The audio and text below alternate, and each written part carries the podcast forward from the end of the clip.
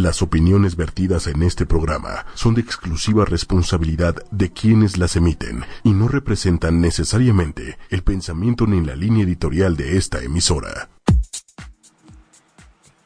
Qué emoción. Bienvenidos. Qué Esto emoción. es Plan B, un día más, un miércoles. Disfruto los miércoles, fíjate. Yo también. y Son- lo, lo son que más... como mi terapia. Sí, hasta hoy nos estamos peleando la palabra, ¿te das cuenta? De, de la emoción, el, el ahínco, los bríos que tenemos por estar aquí, la verdad. Eh, se oye repetido porque estamos poniendo el Facebook Live para que nos escriban, pongan todo lo que opinan. Toda esa gente que estuvo ayudando. Seguimos con el tema un poco del temblor, pero ahorita van a ver qué enfoque más interesante encontró PRI y el doctor Miguel. Ahorita les presentamos como Dios manda.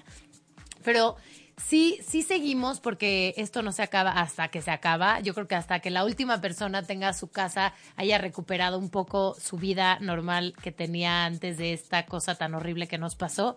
Hay que seguir de vez en cuando para que la gente no se le olvide, para que podamos seguir ayudando, porque maneras hay miles de ayudar. Y hoy en Plan B, PRI encontró una manera interesantísima, muy práctica de Oye, ayudar. bu- buenísima medalla, ¿eh? Pero ¿Sí? no, la verdad es que. Cuélguesela. Mira, es más, vamos a presentar a nuestro invitado. Muchas Sí. gracias, doctor Miguel Ángel Márquez, por acompañarnos. Este. El doctor Miguel Ángel Márquez, me encantaría saberme todo su currículum, pero es muy extenso. Es hermano de Rafa Márquez, un futbolista, y hijo de Edith Márquez. Entonces, no, la verdad que no, pero si eso da fama para que más gente nos sintonice, todo se vale. Todo se vale. Tú inventa que eres hermano de Rafa Márquez y que te- les va a dar un beso en el cachete a todas las personas que ayuden, ¿ok? Les va a firmar un- una, un- una playera de la selección. Oye, es siempre más valioso que un futbolista un doctor. La verdad, sí, sí, sí, sí, eso sí salvan vidas, esos cambian el mundo. Así que gracias por estar aquí. Muchas gracias, gracias por invitarme. Y, y cué- cuéntanos un poquito de tu especialidad, porque yo no le puedo contar al público todo tu... Bueno, yo soy médico. Después de hacer medicina hice una especialidad en cirugía general. Eh, luego hice una subespecialidad en cirugía endoscópica, que es esta rama de la cirugía para operar con camarita. Ok. Mini operar. O, o cirugía de mínima invasión. Ok. exacto. Que, que entonces te queda una cicatriz chiquitita, Cicatrices pero pequeñas. hiciste un procedimiento grande por Así adentro. es. Ok. Y luego hice otra subespecialidad en cirugía para la obesidad. ok. O sea, bariátrica. Exactamente. Ok. Esto está un poquito de moda ahorita. No tiene, no es de moda, esto tiene más de 20 años. No, y para mucha gente ahorita- es necesario, ¿no? Sí, ahorita El- está agarrando un auge muy padre porque se está dando cuenta la gente de lo que sirve, cómo funciona y todos están muy, muy alentadores con esto. Voy a hacer un paréntesis. ¿Qué, qué es lo mejor ahorita? ¿Globo, este, bypass o cuál es la que más recomiendan? Mira, hay tres procedimientos específicamente. Bypass gástrico, que es lo más conocido. Ajá, Y luego cobró un auge muy fuerte una cosa que se llama manga gástrica. ajá. que es un, poquito, un poquito menos invasiva que el bypass. Y luego eh, una cosa muy novedosa que apenas incluso está por entrar a Estados Unidos, que es el famoso balón intragástrico. Ajá. Esto no es cirugía, pero todos van enfocados a que tengas una pérdida masiva de peso. Claro, porque te hacen más chiquito el estómago, la Así capacidad, es, ¿no? De, comer. O, o el estómago o el espacio, ¿no? Como Así para, es. para llenar. O sea, no tuvo nada que ver el paréntesis, pero me daba curiosidad. Sí, no. Ya, No, pues había es que, que- aprovechar. Y de hecho no veníamos a hablar de esto. Sí, exacto. Este, bueno, no, pero de lo que veníamos a hablar es, em, bueno, contextualizando un poco al público, como, como vimos en los programas anteriores, tuvimos pues bastantes eh, llamadas, iniciativas de cómo ayudar y cómo seguir como apoyando en este tema del sismo, ¿no? Porque tanto a la gente afectada como a la gente que se quedó sin casa, tuvimos aquí al, equipo de Échale a tu casa, tuvimos a llamadas con los de centros de acopio, tuvimos a JR con el tema de brigadistas y rescatistas, ¿no? Entonces, eh, la verdad es que este approach es un approach completamente distinto que creo que de no haber estado ahí, de no tener la sensibilidad, no se nos hubiera ocurrido a nadie, ¿no? Entonces, qué importante es eh, una experiencia como la del doctor Márquez y su equipo y todo el equipo de doctores que, se juntaron y ahorita nos va a contar más de la iniciativa. Pero de lo que trata esto, en resumidas cuentas, es de cómo rescatar o recopilar y hacer un buen resguardo y una buena distribución de todos los medicamentos y el material quirúrgico que se obtuvo de donaciones durante el sismo y durante los días posteriores y de pronto pues ya no, no o sea, los centros de acopio no tienen a dónde mandarlos, los, las zonas de desastre ya no tienen qué hacer con ellos porque ya no hay alguien que rescatar ahí. Entonces, pues de todo esto nos va a contar el doctor cómo nace la iniciativa, quién está involucrado, este, todo, cuáles cuáles son los siguientes pasos, qué es lo que ya han hecho y qué es lo que les falta por hacer y todo lo demás. Entonces, muchas gracias. Mira, eh, soy el vocero de cinco médicos. Eh, hubieran querido estar aquí, pero bueno, es gente que además de que está donando su tiempo, pues todo el mundo está ya chambeando en sus, en sus cosas. Entonces, eh, como, como los cientos de médicos que salimos a la calle a tratar de ayudar, eh, el primer día o la primera noche, pues todo el mundo se volcó a tratar de ofrecer eh, agua, ofrecer alimentos, ofrecer las cosas básicas en los sitios de colapso. Y hubo una ayuda completamente desbordada de cosas, de, medicamentos y de material hospitalario. Eh, fue una bola de nieve que no se pudo parar porque la gente salió a la calle a donar desde sus cajitas de antibióticos que tenían guardadas, pero esto se fue haciendo más grande. La industria farmacéutica donó cantidades industriales de cajas, de cosas, y mucha gente iba a la farmacia, compraba eh, lo, que, podía, lo que podía. Oye, yo fui a un Walmart al día, no, dos días después, no había lo que es nada. O sea, medicinas raras, a lo mejor cremas a la, de... A la farmacia de la esquina y estaba vacía, de que la gente fue a comprar cosas para donarlas. Exacto. Entonces, eh, bueno, la primera noche ahí todo el mundo trató de ayudar de alguna ¿Tú forma. saliste? O sea, a ver, tiembla y ¿qué haces? Mira, la primera noche... Échale la primera, drama, a verdad. El, martes en la tarde estaba en mi casa enjaulado, querían salir. Ajá. Y tuvimos una llamada del hospital donde trabajo para que... Y nos dijeron, es muy probable que haya una llegada masiva de pacientes. Entonces, la gente que tenemos cierto entrenamiento, como los que operamos, nos dijeron, ustedes sirven más en un hospital que en la calle, ¿no? Como un traumatólogo o algo así. Sí, claro. Ah, los ortopedistas, los cirujanos, o sea, gente que ayudamos un poquito más en, los hospitales. Sí, esperando a que lleguen ya los que llegue el, grave, ¿no? Entonces, la primera tarde nos fuimos al hospital a plantarnos toda la tarde ahí llegó muy poquita gente, esa es, la, esa es la verdad. Sí llegaron personas lastimadas con lesiones menores, pero no hubo esa llegada masiva que esperábamos. Entonces al otro día pues, estábamos como leones enjaulados queriendo ayudar más y de alguna otra forma. Entonces pues, empezamos a salir a la calle, empezamos a recorrer la ciudad y cada quien se, se fue a donde más le parecía eh, óptimo para ayudar y eh, yo tuve la oportunidad de estar en la del Valle porque mis papás viven ahí, han vivido mucho tiempo ahí. Entonces eh, me acerqué a un sitio de colapso, entré hasta la mera esquina donde desafortunadamente se cayó el edificio y me topé con que al otro día, o sea, el miércoles, más o menos a las 12, una de la tarde, ya había, yo creo que un centenar de cajas ya de cosas donadas. No nada más medicamentos, muchas cosas de hospital. Había un regimiento entero de médicos tratando de ayudar de alguna forma. Se montaron verdaderas estaciones de choque. O sea, como si fuera. como si fuera. como una camilla haz de cuenta como si fuera una carpa. y a lo mejor lo van a ubicar en las películas de, guerra, ah. donde llegan los médicos militares y montan una carpita y montan una camilla y montan unos sueros. colgados y así literal, en muchos sitios de colapso, mi socio estuvo en uno de ellos, este, también tenían montado verdaderas estaciones de choque con tubos para intubar a un paciente, con cosas para sueros, con material quirúrgico, suturas. Y ahí no dices que qué fregonería. Digo, porque la verdad, mira, o sea, a mí sí se me hace que eso es iniciativa de ustedes, porque ahí no el gobierno les dijo, vamos a montar, les voy a traer la carpa. De algún fregado lugar consiguieron una carpita de un toldo de un coche, me da igual. Nosotros no teníamos carpa, nosotros estábamos en el techito de una agencia de coches que sacó todos sus coches, ya sabes que los ponen para enseñar, los quitaron y nos dejaron montarnos a nosotros porque ahí había techo. Wow. Entonces, este, pues, todo el mundo trató de ayudar de alguna forma de manera desafortunada no hubo mucha coordinación. Y aquí es donde empezó a nacer esta idea.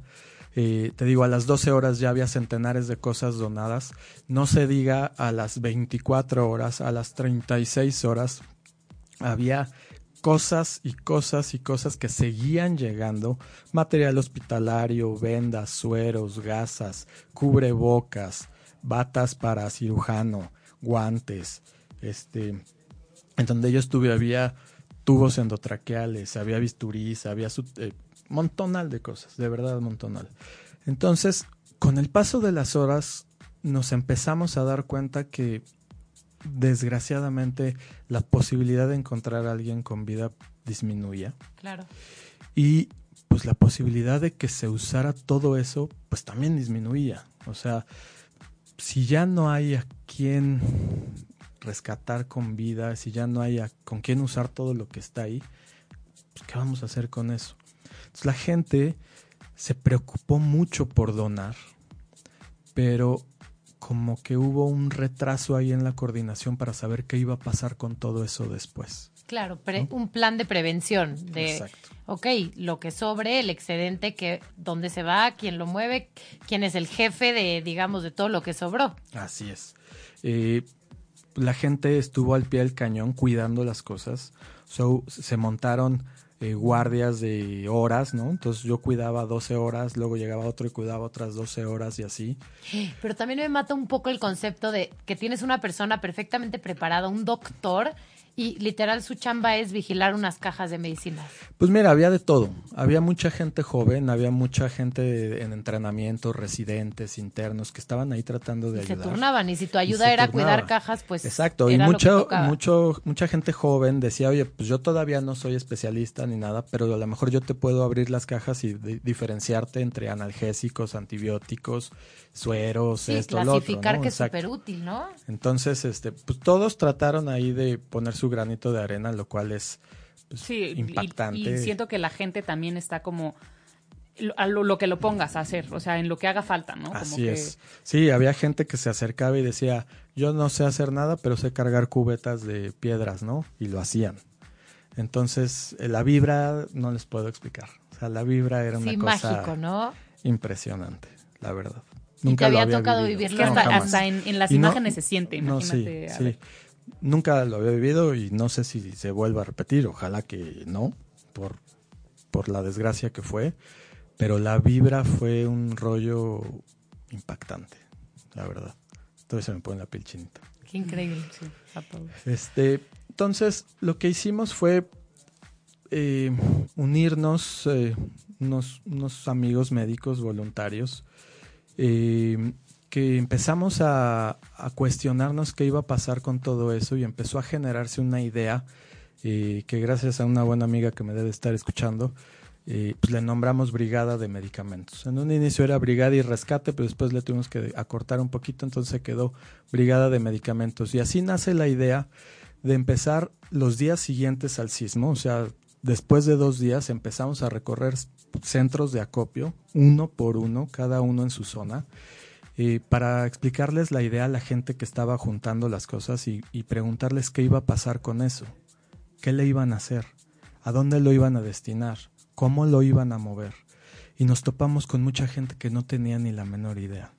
Mucha gente nos decía, oigan, qué bueno que están pensando en eso porque no sabemos qué vamos a hacer con todo lo que tenemos ya aquí guardado. Sí, pero también seguro había la gente que, usted ya viene a robarse ahora sí que las provisiones, ¿no? Como para hacer campaña y después venderlas en su kiosco de la esquina. Es que yo creo que eso, eso es el reto, porque, sí. bueno, yo, yo no estuve en zona de desastre, pero estuve en centros de acopio y la cantidad era exorbitante, o sea, eran cuartos gigantes llenos de cosas y, y, sí mucho sin clasificar. O sea, la verdad es que ahí también el reto era que la gente no entendía muy bien a veces qué sirve para qué, si es, este, no sé si es antibiótico, si no lo es y demás, ¿no? Eso por un lado. Y por otro, pues como dices, como pues la gente en los centros de acopio de repente dice, ¿en quién confía? O sea, cualquiera se puede poner una bata blanca claro. y llegar y decir, oye, un programa para resguardar tus medicinas. Y, tienes 30 mil pesos de medicinas en tu cajuela o 100 mil, son carísimas. oye, me tocó un, un, médico de la Cruz Roja que estaba en guardia en, el, en uno de los centros de acopio y me decía que las señoras lo empezaron a regañar por darle jugos a los voluntarios, que dices, no, no, no, tampoco. O sea, sí se vale que tomen agua, que tomen jugo la gente que está ayudando. Pero ya entras en una paranoia de decir, es que me quieren robar todo, quieren usarlo para llevárselo a su casa. Y sí, ese reto está canijo. Sí, bueno, obviamente nosotros llegábamos y les explicábamos la idea y, lo, y primero les decíamos, solamente queremos quedarnos con tu teléfono para que cuando se levante tu centro de acopio te comuniques con nosotros y te expliquemos cómo lo vamos a hacer pero la gente te decía, no, no te creo, no quiero que se lo des al ejército, no quiero que se lo des a la Cruz Roja. Al pinche gobierno, porque digo, la verdad, perdón la palabra, pero así es, ¿no? O sea, todo es el odio antigobierno y que se vayan a querer exactamente. El, IMSS no se vale, porque sí, dices, no, no, no, esto es apartidista, apolítico, a todo. Es somos sociedad civiles, somos voluntarios, o sea, no tenemos ningún color de político, ni mucho menos, ¿no? Entonces, eh, bueno, pues empezamos a hacerlo. Las, los siguientes días empezó a, generarse la idea, empezó a conjuntarse. Y cinco cabezas piensan mejor que una, entonces empezamos a hacer un montón de ideas. Creamos luego, luego una página de Facebook, la cual ahorita se les voy a platicar. Pero bueno, pues realmente nuestro objetivo es rescatar todo lo que se donó para a través de canales ya establecidos y de manera transparente poderlos enviar hacia los sitios que realmente se necesitan. Ahorita me decía Pri que eh, se sentía como una, una, vida paralela, ¿no? después de, tú te salías tres cuadras de los sitios de colapso y como que no pasaba nada y te acercabas a los sitios de colapso y se vivía un verdadero terror. Bueno, imagínense eso en Morelos, donde había miles y miles de afectados en Puebla, en Chiapas, en Oaxaca, y allá la, la ayuda no se volcó igual. Obviamente porque es menos cantidad de población hay menos recursos. Y si muchos están afectados, ¿cómo ayudan al de junto, no? Digo, aquí era una zona, pero había otras 13 delegaciones que no había pasado a mayores. Así es. Y podíamos ayudar. Pero... Así es. Entonces, para nosotros era muy agobiante saber que en Morelos ah, no había gasas y aquí teníamos cajas enteras de gasas, ¿no? seguramente vieron las imágenes de las Cibeles. Bueno, las Cibeles empezó al otro día que llegamos con una carpita y terminó como con 10 o 15 metros de puros medicamentos, ¿no? Y 10 o 15 metros de diámetro de, puras, de pura agua y de puros víveres y de puras latas. O sea, fue una cantidad exorbitante de, cosas y que, a los cinco días ya sabes que las gasas ya no van a servir para un rescate casi. Porque al que te lo llevas, te lo llevas trasladado de volada a emergencias, ¿no? No hay atenderlo. Sí, una, una cuestión bien objetiva es que nunca se rebasó al sistema de salud. O sea, los, el sistema de salud, llámese hospitales públicos o privados, estaban en perfectas capacidades para atender a todos, ¿no? Okay. Ahí las estadísticas hablan de más o menos 700 heridos en la ciudad. De esos 700 heridos, eh, poquito más de poquito más de 300 muertos, eh, pero pues eso no es un número para que se rebase al sistema de salud. De manera que los hospitales estaban listos para recibirte. De manera que no se necesitaba toda esta ayuda volcada, desfrenada este, en la calle. Pero bueno, ya que se generó, pues ahora que se destine a un sitio adecuado. Claro, porque aquí no, pero en Morelos sí. En Morelos sí fueron colonias y colonias enteras, gente muy lastimada en Puebla, en Chiapas. O sea, ya las imágenes sí son pues, diez veces peor que acá. Y, y luego, o sea, ¿qué pasa con, con, o sea, me imagino que el material incluso sí rebasa al, a lo que se haya de necesidad del sismo, tal cual. O sea, como que igual hay muchos daños materiales y todo, pero quizá el daño médico, este, pues ya, o sea, sí se cubre con lo que se haya donado y con lo que haya en los hospitales públicos o privados, pero luego sobran todavía, ¿no? Claro.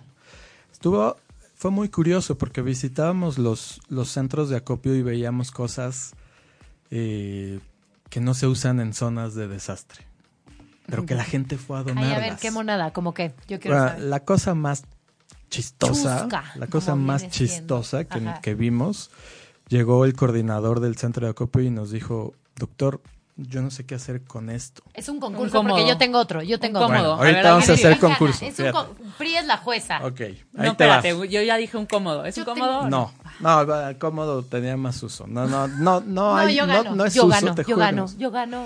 Entonces, agarro la caja, pues era una caja blanca que no tenía marca ni nada.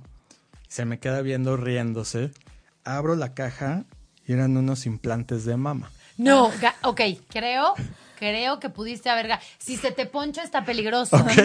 No, sí. Entonces, sí mira, es peligroso. Pero no se ponchan ya porque son... Entonces nosotros Este, decíamos, no sé, a ver, o sea, pregunto. ¿quién vino a donar esto? O sea, bueno, a lo Este- mejor fue un Eso es una plástico que los prótesis. tenía, una prótesis. Yo quiero ver a ver quién está donando prótesis. Muy generosa la Muy persona. genera- obviamente generosa, pero pues no se usa en una zona de desastre. No, ganaste, sí. Pero bueno, si, si está donado, hay mucha gente que lo necesita. Claro, ya se donó, ya no es de Exacto. nadie. Entonces ahora que lo aprovecha alguien que de verdad necesita un... Sí, claro, por Entonces, supuesto. ese es el claro ejemplo. Otra cosa muy que nos topamos en muchos lugares eran eh, anestésicos. Eran eh, bolsas de diálisis peritoneal. No, ya es muy especializado. Eran insulinas. Sí. Eran cosas que cuánta gente necesita de eso y Sí. estaban ahí en las calles. Y de agrapas, güey. Claro. Entonces, bueno, la realidad es de que ha sido complejo, no ha sido sencillo la coordinación, pero ahí vamos, ahí estamos. Tuvimos eh, canales particulares, es decir, tuvimos gente que nos dijo yo te dono un transporte eh, como helicópteros, o sea, llegaron a donarnos dos viajes en helicóptero hacia Morelos, eh, nos donaron viajes en ambulancias. Por ahí una aerolínea se acercó a nosotros y nos dijo, oye, pues en mi avión caben tres toneladas, las volamos a donde ustedes digan. eso ya lo conseguiste. Eso ya está, lo de los helicópteros y las ambulancias ya incluso ya se concretó. Ole. Lo del, lo del avión, pues nos llegó de repente y no teníamos tanto, tanto volumen. Que se como- aproveche, ajá. exacto, porque si te lo van a donar, pues necesitas aprovecharlo al máximo. Claro, No vas a subir tres cajas a un avión. sí. Entonces, eso está en vías de... eh, Pero a, a la fecha se sigue recuperando material. Se sigue recuperando material. Ahorita les voy a decir en dónde lo seguimos colectando. Una cosa que se concretó muy padre fue eh, una, una ca- camioncito, camioneta de tres toneladas y media. Ese sí lo llenamos y ese se fue a Puebla. Y ese, ese canal que tenemos abierto con la Comisión Nacional para el Desarrollo de los Pueblos Indígenas, ese fue un parteaguas para nosotros porque aunque es una institución gubernamental, la gente no le tenía tanta Desconfianza. Exacto. Como que dijo, bueno, pues esto es algo que definitivamente ayuda a.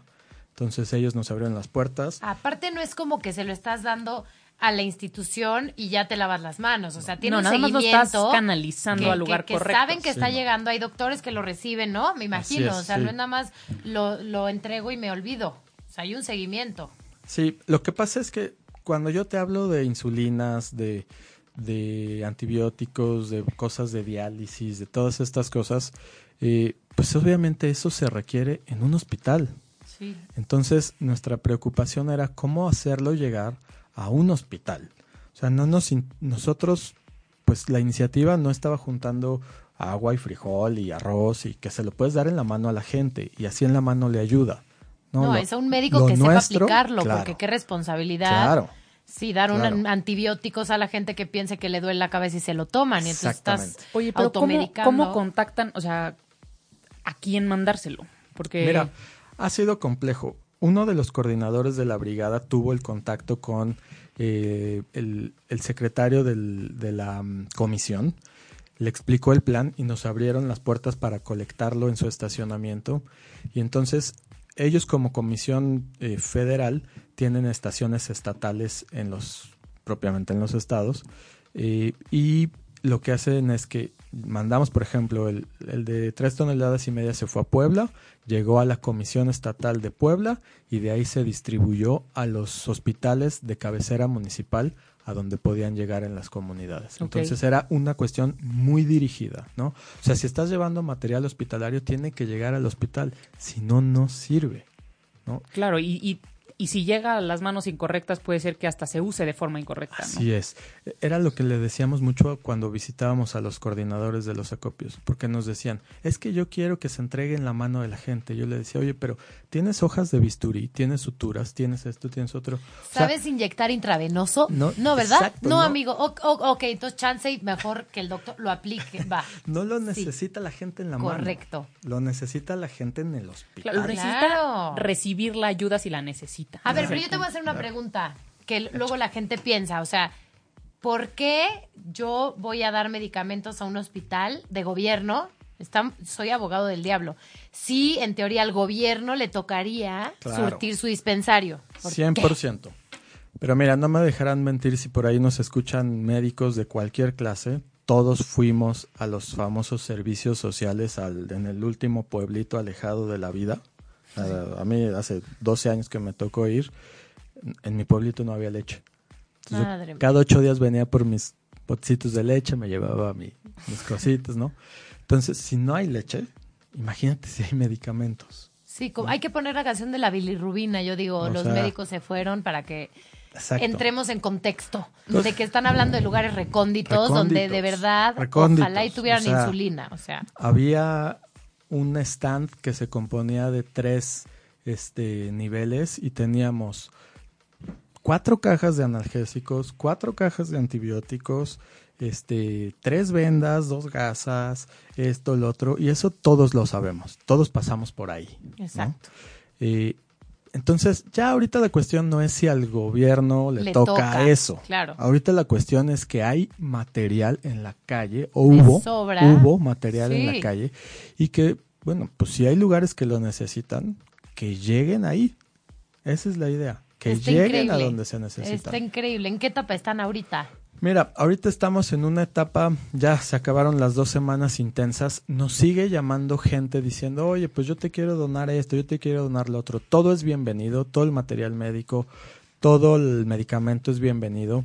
Eh, lo seguimos colectando en tres lugares, ahorita se los voy a, a decir, pero eh, ahorita estamos en una fase de reconstrucción en donde está padre también porque nos estamos juntando todas las iniciativas y la verdad es de que casi todos es gente joven. Eh, los arquitectos están haciendo una iniciativa de reconstrucción padre. La gente de procesos de las empresas nos está ayudando a generar un proceso para la iniciativa. O sea, toda la gente está donando su tiempo para hacer algo útil.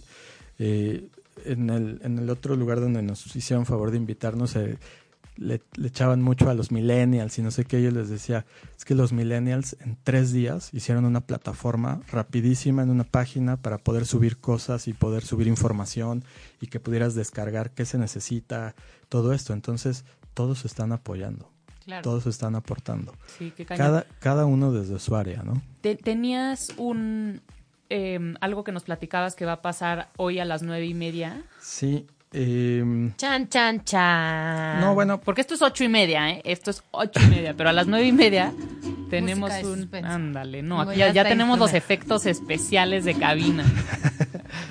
Oye, señor productor, como que hay que contratar un... un, Yo soy la no sé, un- artista de cuerda. Nada más. Listo. No ¿Alcanza a oír el público o nada más estamos aquí? ¿Sí se oye mi Sí, suspenso? no, sí, sí. Aquí haciendo ruido blanco, feo. Ok, gracias. ¿Qué vamos a tener nueve y media no, de nueve- hoy? 9.30 se hizo una, una junta por Skype de cinco o seis iniciativas como la nuestra, pero de diferente orden. O sea, están los de víveres, están los de... Hay un chavo que trae una propuesta muy padre de eh, una cosa que, sea, que le quieren poner acopio, de- que, eh, que pase de acopio temporal a acopio definitivo, un rollo así. Ole. Y eso, eso nada más lo que está tratando de hacer es que se quede abierto de manera permanente un sitio de acopio.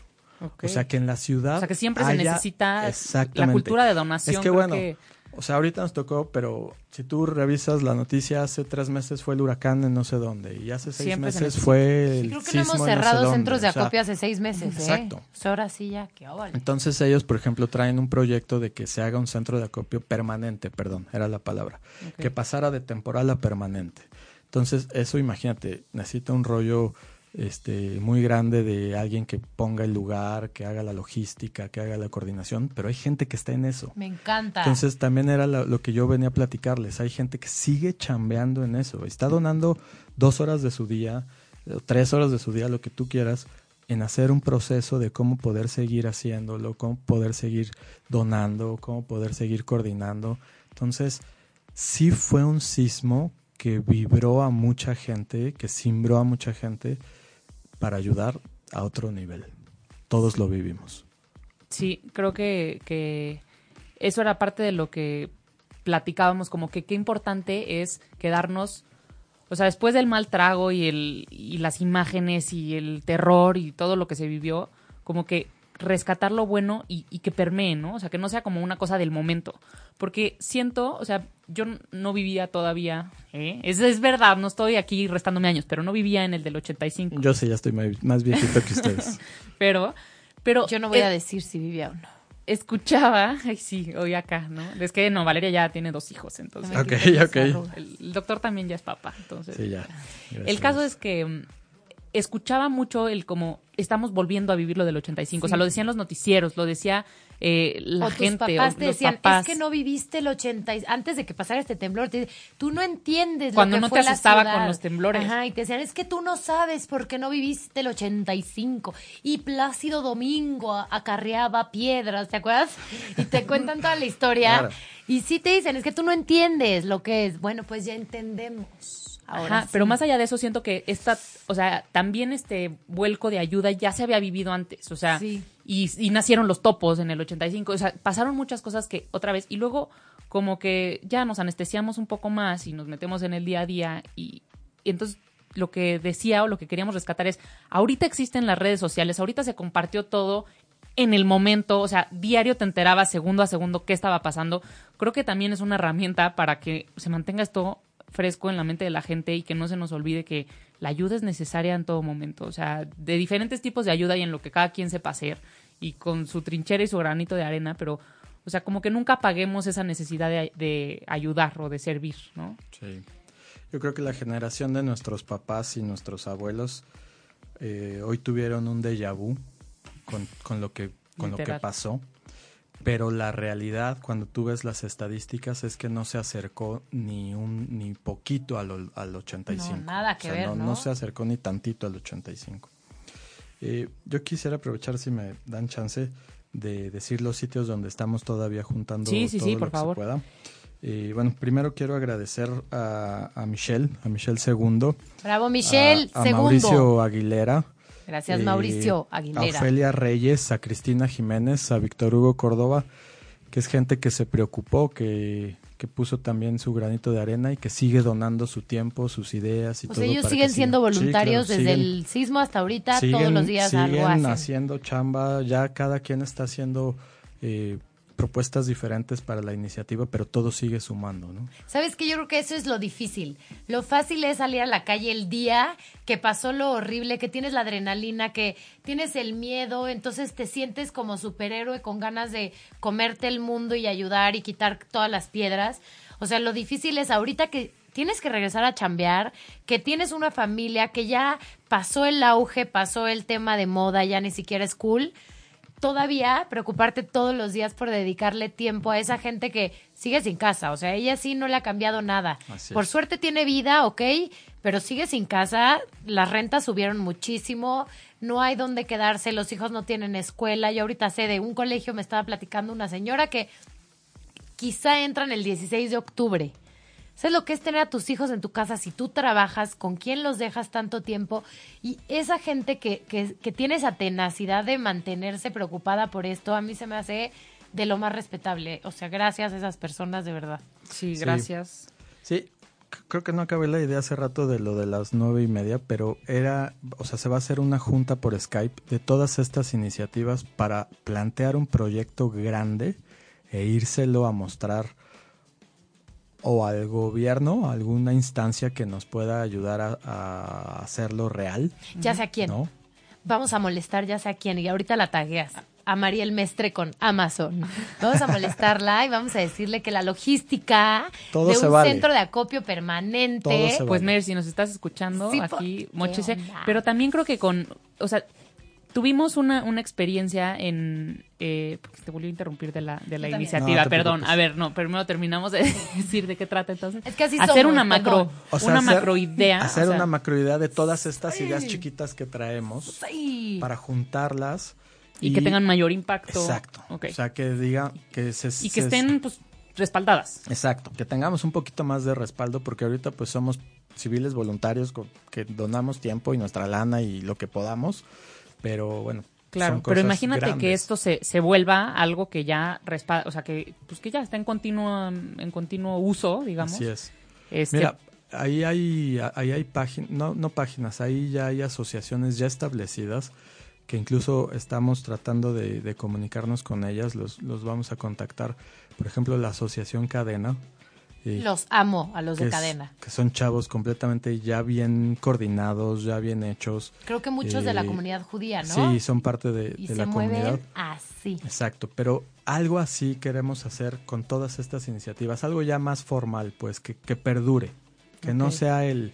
Sí, el- porque, como decíamos, siempre se necesita y siempre hay alguien que se vaya a recibir la ayuda. O sea, si está bien canalizada y está bien administrada. O sea, el problema creo que es cuando hay desinformación o falta de confianza o, híjole, no sabemos si echas una monedita por aquí pero va a acabar en buenas manos. Entonces creo que si hay eso, justo un respaldo y algo que te garantice un poco que, o sea, que la gente se sienta confiada, la gente Claro. que va a donar, pero también la gente eh, que lo está administrando sepa perfecto a dónde canalizarlo, porque ¿Y creo que cómo? eso sí es clave. Exacto. ¿Nos decías en qué sitios siguen ayudando para avisarle al público? Mira, eh, tenemos eh, tres, tres sitios de acopio todavía. El primero es en Lago Cuitzeo 202, eh, en la colonia Náhuac. Ah, Eh, ese es. ¿No lo empezó Diego Luna? no, ese es el del lago El Tanganica, Tanganica. que ya es ultra famoso. Es, es popular, o Es sea, ultra bueno, es que es Diego famoso. Luna también. Claro. ¿no? en buena onda. Hola, Nos Diego. escucha Diego, así, Sí, me- fan no me has Plan B. mandado los boletos de tu obra, por cierto, pero la veo. privacidad. Ahí está, en ese mismo también Sofía Niño de Rivera, creo. Nos también nos escucha. Sí, ellos se hicieron muy famosos. Este por- es Lago por ellos. Cuitzeo. Este es Lago Cuitzeo 202. Ok. Nos han escrito personas para preguntarnos si también recibimos víveres, si recibimos más cosas. Y es lo que decías hace rato. Nos da pena decir solo medicamentos porque la gente quiere donar un chorro de cosas, pero de por sí ha sido bien complicado el transporte resguardado de los Claro. medicamentos, ¿no? Entonces Es que es ahorita una lana. es complejo. Sí. No, también no invitamos, porque hubo gente real que, que ya no sabía qué hacerle porque en los centros de acopio ya no se los recibían. Sí. O sea, sí gente, yo supe, ¿no? Eran como el precentro de acopio en la casa de la comadre, ¿no? Entonces, ah, sí, comadre, aquí recopilamos medicamentos porque los voy a ir a donar a quién sabe qué otro centro de acopio, ¿no? Entonces, durante días, la semana posterior al sismo, recopilaron todos los medicamentos y, las, y más cosas, ¿no? Y víveres y pañales y todo.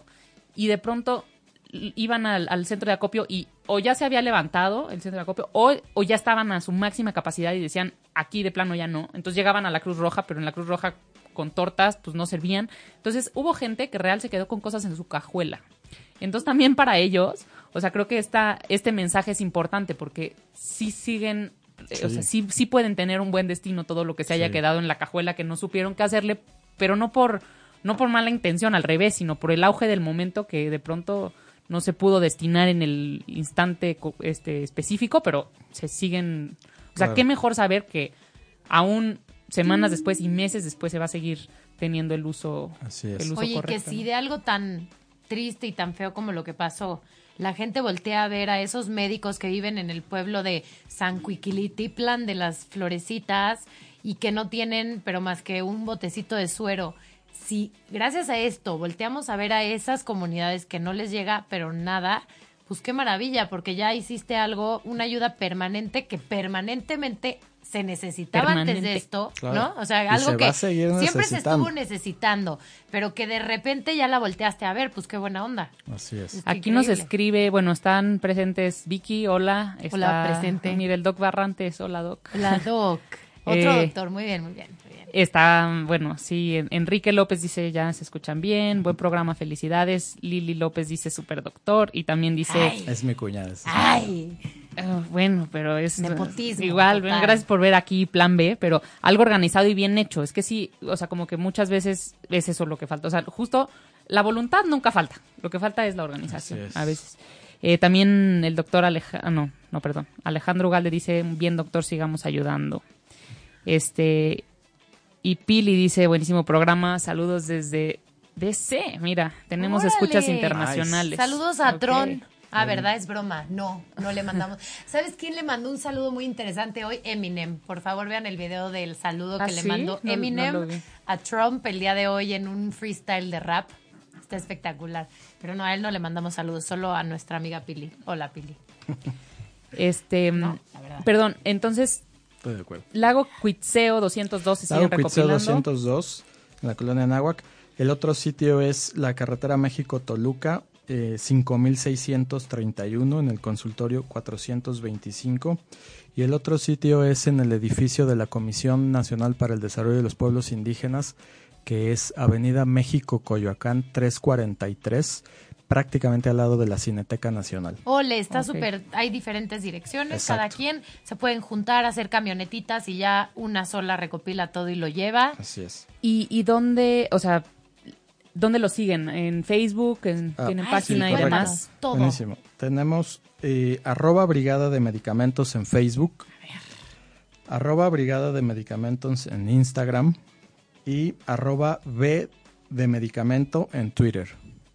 Ok, entonces, Entonces- arroba Brigada de Medicamentos, es Facebook, es. Instagram y Twitter es arroba B de Medicamentos. Así es. Eh, ya les se, vamos a ya dejar se estos empezaron a subir ahí en la página, ya se empezaron a subir las imágenes de la gente que iba con su camioneta llena y llegaba y vaciaba su camioneta. Entonces, un poquito, pues nuestro censo muy rudimentario que tenemos es la foto de que la gente llega, dona sus cosas y tenemos ya ahí un par de, de lugares a donde ya les llegó la ayuda Eh, en Puebla y en Morelos, este, para que también sigan eso, es importante. Y quisiéramos, ahorita nuestro siguiente objetivo es Oaxaca, estamos persiguiendo todos los días los contactos con Oaxaca, porque queremos ya mandar lo que tenemos para allá. Sobre, ahorita que dijiste de los del lago Tanganica, eh, ellos están coordinados con nosotros y ellos tienen un montón de material todavía. Estamos tratando de que lo que ellos tienen también poderlo orientar hacia, hacia un sitio útil. ¿no? Que esta es la idea. Pues está increíble, de verdad. Felicidades y sí invitamos a, a la gente. También es mucho el, el boca en boca, o sea, a veces tú ya no, no te quedaste con ninguna medicina, ningún material quirúrgico en, en tu cajuela, como les decía, pero seguramente alguien en la comida de los martes este, tiene esta experiencia. Entonces, creo que cuando, cuando me habló el doctor para, para platicar de esta iniciativa que le dijimos, ¿sabes qué?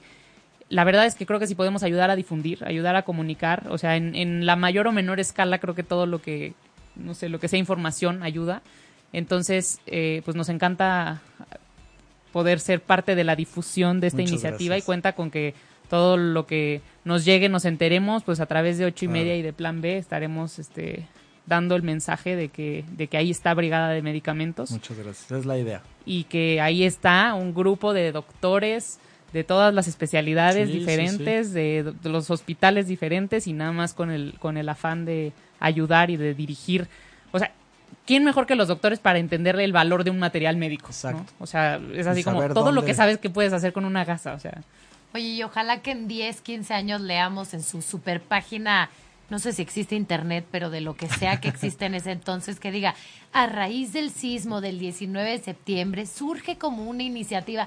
E- Es que sí, estas cosas son parteaguas para que salga algo muy positivo, Sí. Muy duradero y, y muy necesario. Sí. Así que gracias de todo corazón, qué bueno, qué Sí, bueno hay- que sí está. Hay ya una idea bien cimentada eh, de unas chavas, no me acuerdo si fue en Filadelfia, no me acuerdo, que empezaron exactamente así y hoy tienen una página inmensa que se llama Recovers, en donde precisamente después de un huracán que les pegó en su ciudad, se coordinaron para tener ya una plantilla específica, eh, una página, una coordinación de lo que se necesita, lo van subiendo a la página, o sea, ya cosas más coordinadas. Y si después de esta cuestión podemos dejarle algo hacia nuestra ciudad o a nuestro país, bueno, pues, ya ganamos. Y así ya nos ganamos credibilidad y no dependemos de que lleguen los militares a decirnos que ahora ellos se van a encargar y que para afuera los civiles, que es lo que mucha gente se enojó en esos días. Pero Sí. si ya nos ganamos credibilidad, como que podemos organizarnos, podemos tener una buena logística, estoy segura que nosotros gobernaremos. Claro que sí. Oye, pues muchas gracias por acompañarnos, Doc. Desafortunadamente este programa termina más rápido de lo que empieza. vuela, Este, no te hace falta equipaje. pero pues esta es su casa, o sea, la verdad es que en cualquier momento nosotros somos felices de dar cualquier noticia, o sea, no, igual la vida de un médico pues es complicada y, y el tiempo apremia, pero échenos una llamada, este, los pasamos al aire con, aunque sea un ratito en algún otro programa, damos cinco minutos si quieren dar algún mensaje o lo que sea, porque pues estamos muy comprometidos con, con las causas que de- no sé, en la trinchera de cada quien puedan ayudar a hacer un cambio. Sí, muchísimas gracias, gracias por el tiempo, por invitarme, por invitar a la página, a todos los, los que estamos chambeando. Ojalá que la próxima vez que les podamos traer o enviar un mensaje sea de que conseguimos algo padre. Órale. Buenísimo. Nos, nos va a encantar dar ese mensaje porque las buenas noticias pues son nuestras favoritas. Buenísimo. Favoras. Gracias por acompañarnos y cualquier cosa, pues aquí estamos, o sea, el Facebook Live, pueden seguir viendo preguntas y vamos a dirigirlas a la página de Brigadas Médic- Claro que de sí. Brigadas de Medicamentos. Nos vemos el próximo miércoles. Muchas gracias. Plan B. Si te perdiste de algo o quieres volver a escuchar todo el programa, está disponible con su blog en ochoymedia.com. Y encuentra todos nuestros podcasts de todos nuestros programas en iTunes y Tuning Radio. Todos los programas de ochoymedia.com en la palma de tu mano.